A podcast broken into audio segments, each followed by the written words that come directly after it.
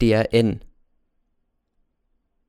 Die Lilie ist kaum zu finden, so finster ist die ganze Umgebung, drinnen ist es nicht viel heller, aber wärmer und es regnet wenigstens nicht herein.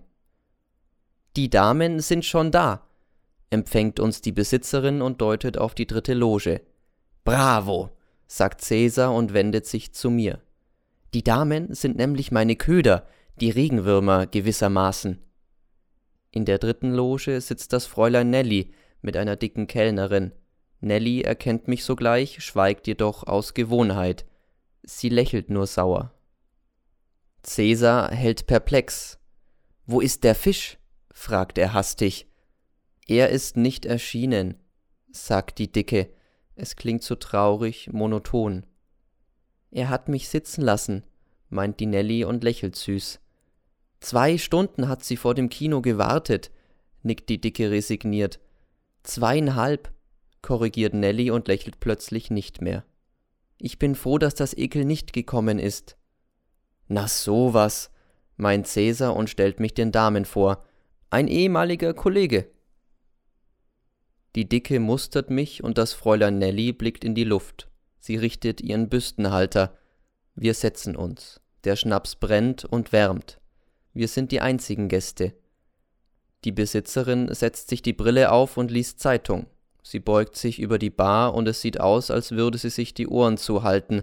Sie weiß von nichts und möchte auch von nichts wissen. Wieso sind die beiden Damen Regenwürmer? Was geht hier eigentlich vor sich? frage ich Cäsar. Er beugt sich ganz nahe zu mir. Ich wollte Sie eigentlich vorher gar nicht einweihen, verehrter Kollege, denn es ist und bleibt eine ordinäre Geschichte, und Sie sollten ja nichts damit zu tun haben, aber dann dachte ich, es könnte vielleicht doch nicht schaden, wenn wir noch einen Zeugen hätten. Wir drei, die beiden Damen und ich, wollten nämlich die Tat rekonstruieren. Rekonstruieren? Gewissermaßen. Aber wieso denn? Wir wollten, dass der Fisch den Mord wiederholt. Wiederholt? Ja, und zwar nach einem altbewährten genialen Plan. Ich wollte nämlich die ganze Affäre in einem Bett rekonstruieren. In einem Bett? Passen Sie auf, Kollege, nickt er mir zu und illuminiert seinen Totenkopf. Das Fräulein Nelly sollte den Fisch vor dem Kino erwarten, denn er meint nämlich, dass sie ihn liebt. Er lacht, aber das Fräulein Nelly lacht nicht mit, sie schneidet nur eine Grimasse und spuckt aus. Spuck hier nicht herum, grinst die Dicke, das freie Ausspucken ist behördlich verboten. Die Behörde darf mich, beginnt Nelly. Also nur keine Politik, fällt ihr Cäsar ins Wort und wendet sich wieder mir zu. Hier in dieser Loge sollte unser lieber Fisch besoffen gemacht werden, bis er nicht mehr hätte schwimmen können, so dass man ihn sogar mit der Hand hätte fangen können, dann wären die beiden Damen mit ihm dort hinten durch die Tapetentür aufs Zimmer gegangen, und hierauf hätte sich folgerichtig und logischerweise Folgendes entwickelt. Der Fisch wäre eingeschlafen, die Nelly hätte sich auf den Boden gelegt und dies rundliche Kind hätte sie mit einem Leintuch zugedeckt, ganz und gar, als wäre sie eine Leiche. Dann hätte sich meine liebe Rundliche auf den schlafenden Fisch gestürzt und hätte gellend geschrien: Was hast du getan? Menschenskind, was hast du getan? Und ich wäre ins Zimmer getreten und hätte gesagt: Polizei! und hätte ihm auf den Kopf zugesagt, dass er in seinem Rausch die Nelly erschlagen hat, genauso wie seinerzeit den anderen. Wir hätten eine große Szene aufgeführt und ich hätte ihm auch ein paar Ohrfeigen gegeben. Ich wette, Kollege, er hätte sich verraten.